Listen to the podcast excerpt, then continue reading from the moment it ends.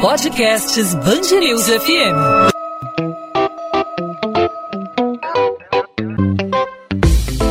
Dois às 20, com Maurício Bastos e Luana Bernardes.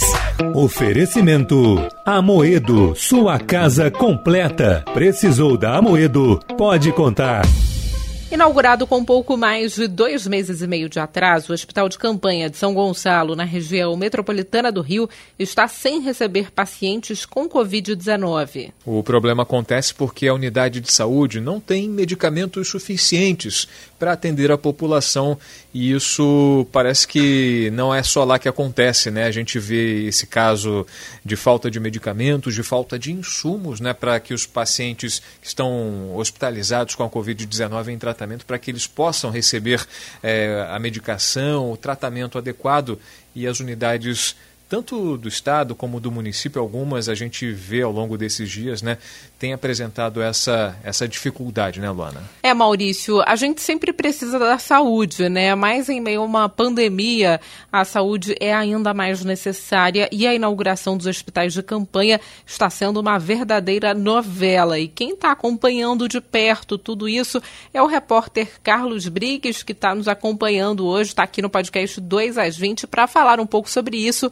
Brigues, seja bem-vindo ao podcast 2 às 20, tudo bem? Ô, Luana, Maurício, um tema sensível, que é a saúde, ainda mais em época de pandemia, né? Que a gente precisa é, desses hospitais de campanha prometidos pelo governo do Estado, aliás, em contratos do governo do Estado para serem entregues no dia 30 de abril, e desses hospitais de campanha prometidos, até agora, só dois foram entregues, um deles o Hospital de São Gonçalo, e já apresentando problema.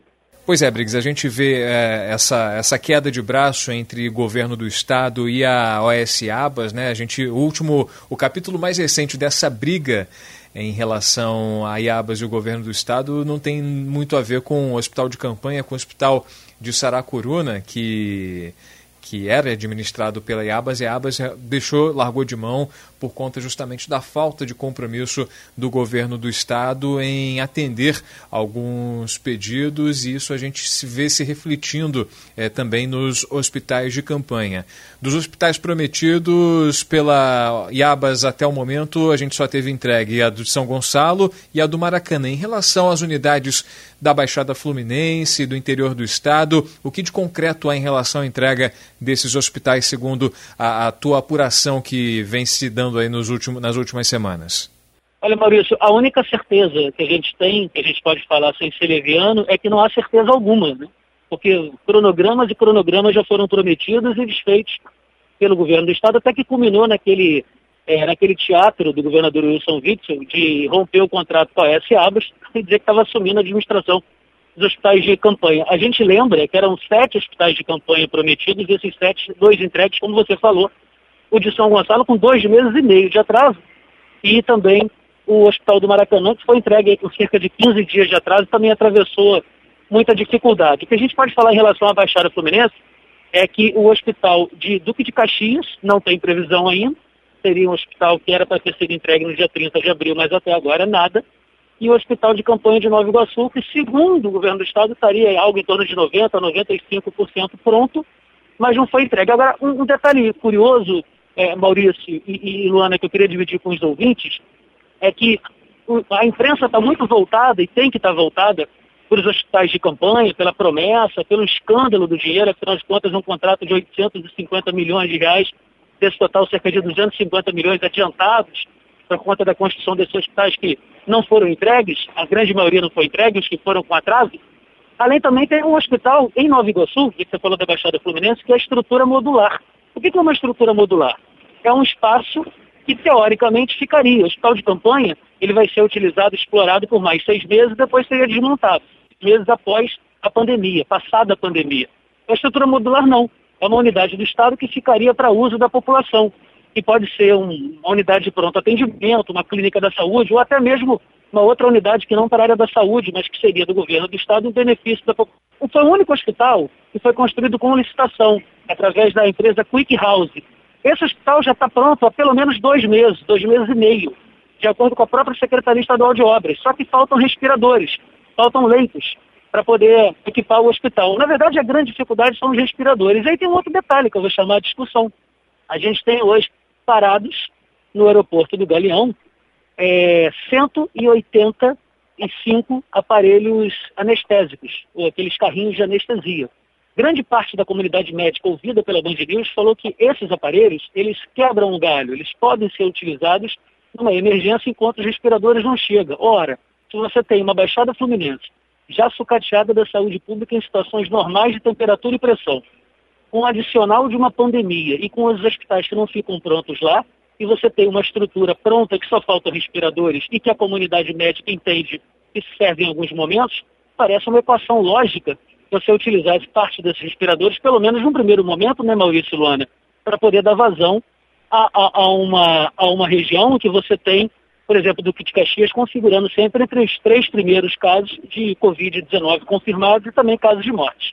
Ele falou em dois minutos, o Briggs, passou uma novela inteira na minha cabeça. É. tudo, que, tudo que aconteceu, assim, o, o Briggs é, jun, conseguiu juntar tudo em dois minutos, falando a novela dessa relação Iabas e governo do Estado, a falta é, de compromisso das duas partes em entregar o, a estrutura de saúde para esse momento de pandemia. E o hospital de campanha de São Gonçalo, que hoje não tem nem medicamento para atender aos pacientes aí com Covid-19, no início ele sofreu até atraso é, na inauguração, porque foi alvo de busca e apreensão da Polícia Federal, né, na operação que investigou aí os casos de corrupção no governo do estado envolvendo a saúde, né? Há, há cinco dias de inauguração do hospital de campanha, e se, se esse prazo não for menor, para não me trair a memória, o hospital sequer tinha rede de água de esgoto instalada, Luana.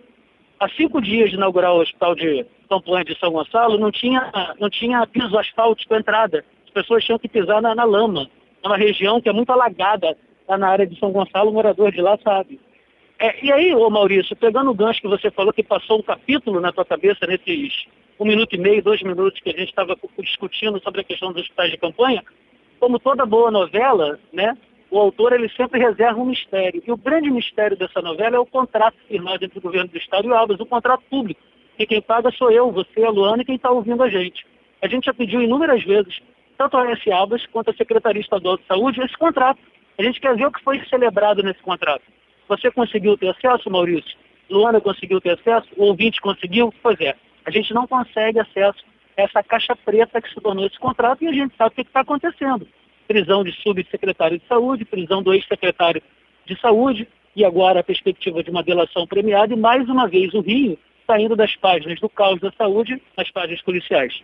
E essa relação nebulosa envolvendo Iabas e governo do estado ganhou um novo capítulo, né? Já que a gente está falando de novela, o, o, o, Carlos Briggs contou a história dos hospitais de campanha, essa novela em relação à instalação. Agora tem a novela dos hospitais é, que já estão construídos há muito tempo. Falo do caso do hospital de Saracuruna, né? o Hospital Adão Pereira Nunes, que simplesmente parou de atender, parou de receber pacientes em função é, de a empresa que administra, da OS que administra a, a essa unidade do governo do estado, que é a IABAS, é, ter decidido cruzar os braços, parar de, de, de, atender, parar de receber, justamente por essa falta de fornecimento de equipamentos, de medicamentos, de insumos. O Rian Lobo, repórter da Band News FM, também está acompanhando esse outro capítulo, esse outro lado dessa, dessa queda de braço, né, Rian? É, Maurício, essa novela que teve mais um capítulo hoje, os pacientes que precisaram de atendimento no Hospital Estadual Adão Pereira Nunes, em Saracuruna, na Baixada Fluminense, foram surpreendidos com a informação de que não haveria atendimento no dia de hoje e também a partir de hoje por conta da quebra do contrato entre o IABAS e o governo do estado, segundo a OS, a Organização Social que administra a unidade, há uma dívida de, de 38 milhões de reais, é uma falta de repasse do governo do estado, e esse contrato teria sido encerrado no dia 22 de maio, desde então o governo do estado não deu uma posição para o Iabas se essa OS continuaria na administração desse hospital ou o que seria definido daqui para frente. E nessa quarta-feira, a Secretaria de Estado de Saúde realizou uma reunião para tentar buscar soluções para que o atendimento no Hospital Estadual Adão Pereira Nunes seja retomado. A unidade continua sem atendimento por enquanto. A Secretaria de Estado de Saúde não falou se já teve alguma definição sobre o futuro da administração dessa unidade. Segundo a OS, o IABAS, a decisão de encerrar as atividades tem como objetivo evitar um atendimento precário e causar danos irreparáveis à população. A notícia boa é que os 228 pacientes que já estão internados na unidade continuarão sendo atendidos. Os casos de emergência que chegarem ao hospital serão encaminhados às outras unidades. A gente tem alguns casos dos ouvintes que passaram para a gente. E o que você destacou na sua reportagem de hoje, né, Rian, é uma informação importante que o Hospital de Saracuruna, ele fica ali na interseção de duas rodovias importantes, a Rio Magé e a Rio Petrópolis, ou seja, qualquer acidente que acontece em uma dessas vias, a vítima é levada para esse hospital, para o Hospital de Saracuruna. Nesses casos, o hospital, claro, não pode negar o atendimento de uma pessoa que chega em estado grave. A pessoa fica nesse hospital, é atendida primeiramente no Hospital de Saracuruna e depois é transferida para outra unidade, né?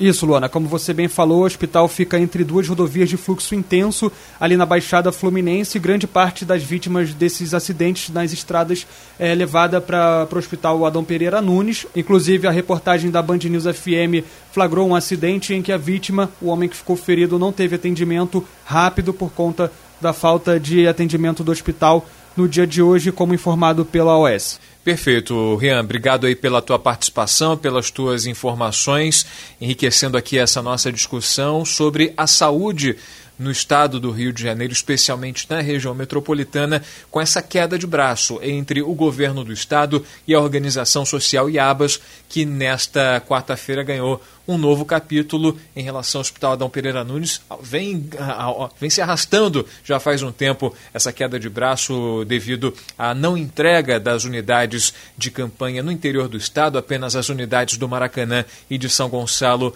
entregues, as outras ainda vão ser entregues? É um ponto de interrogação, como disse há pouco o repórter Carlos Briggs, que ao longo dessa pandemia vem acompanhando de perto essa situação e fica essa questão: quando teremos todos os hospitais de campanha à disposição da população para o tratamento da Covid quando a situação no, no, no, no Hospital Dom Pereira Nunes, no Hospital de Saracuruna, irá é, se normalizar, né, Luana?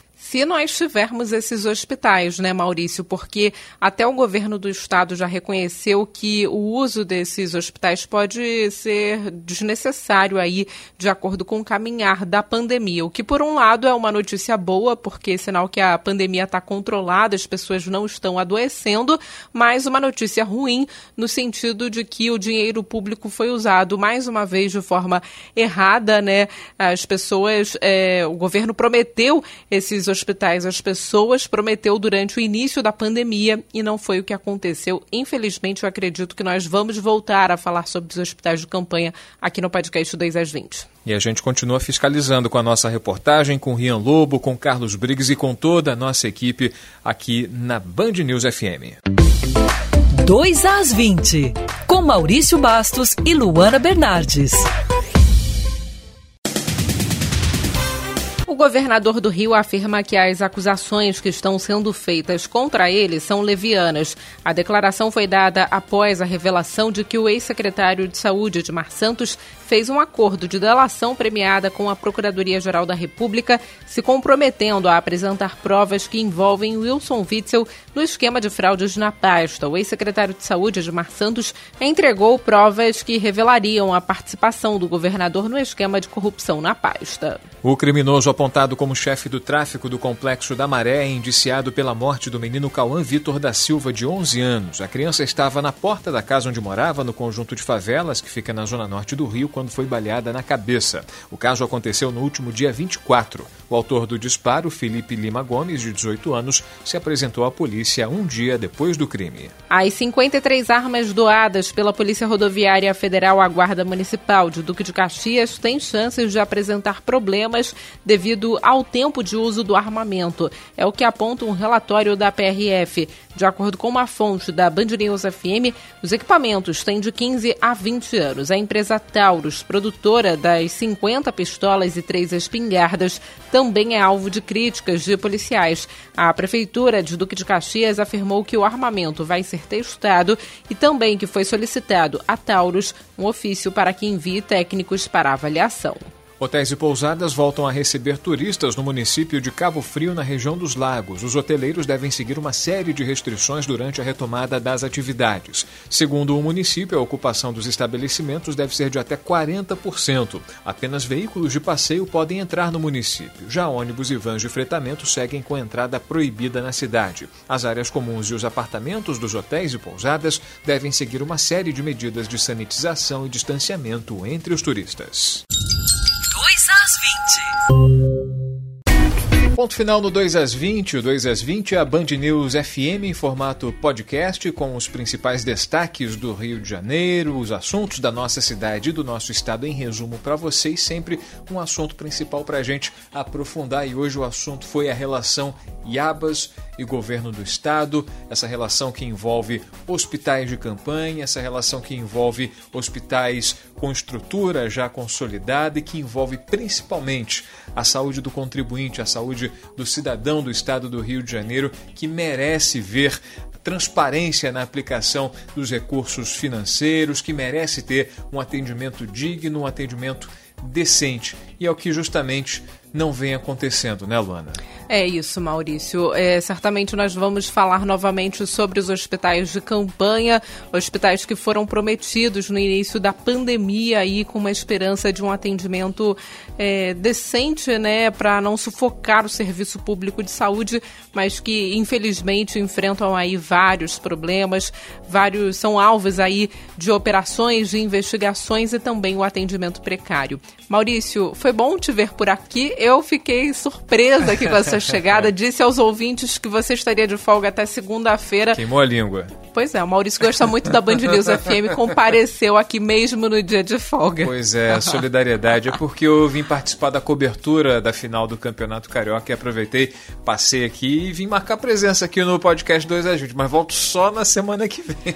Você faz falta, Maurício. Você fez falta também na semana passada, tenho certeza. Eu volto amanhã, mas o Maurício Bastos, infelizmente, volta só na segunda-feira, né, Maurício? Estarei na escuta sempre de segunda a sexta, a partir das 8 da noite, apesar de não estar produzindo, estarei acompanhando a Lona Bernardes, assim como você, claro, no podcast 2 às 20, sempre assinando lá nas principais plataformas de streaming de áudio e também no nosso site bandnewsfmrio.com.br. Tchau, Luana. Tchau, gente. Tchau, tchau, Maurício.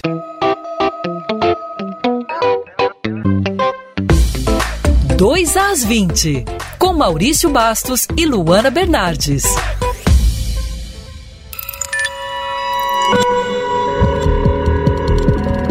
Podcasts Bangerils FM.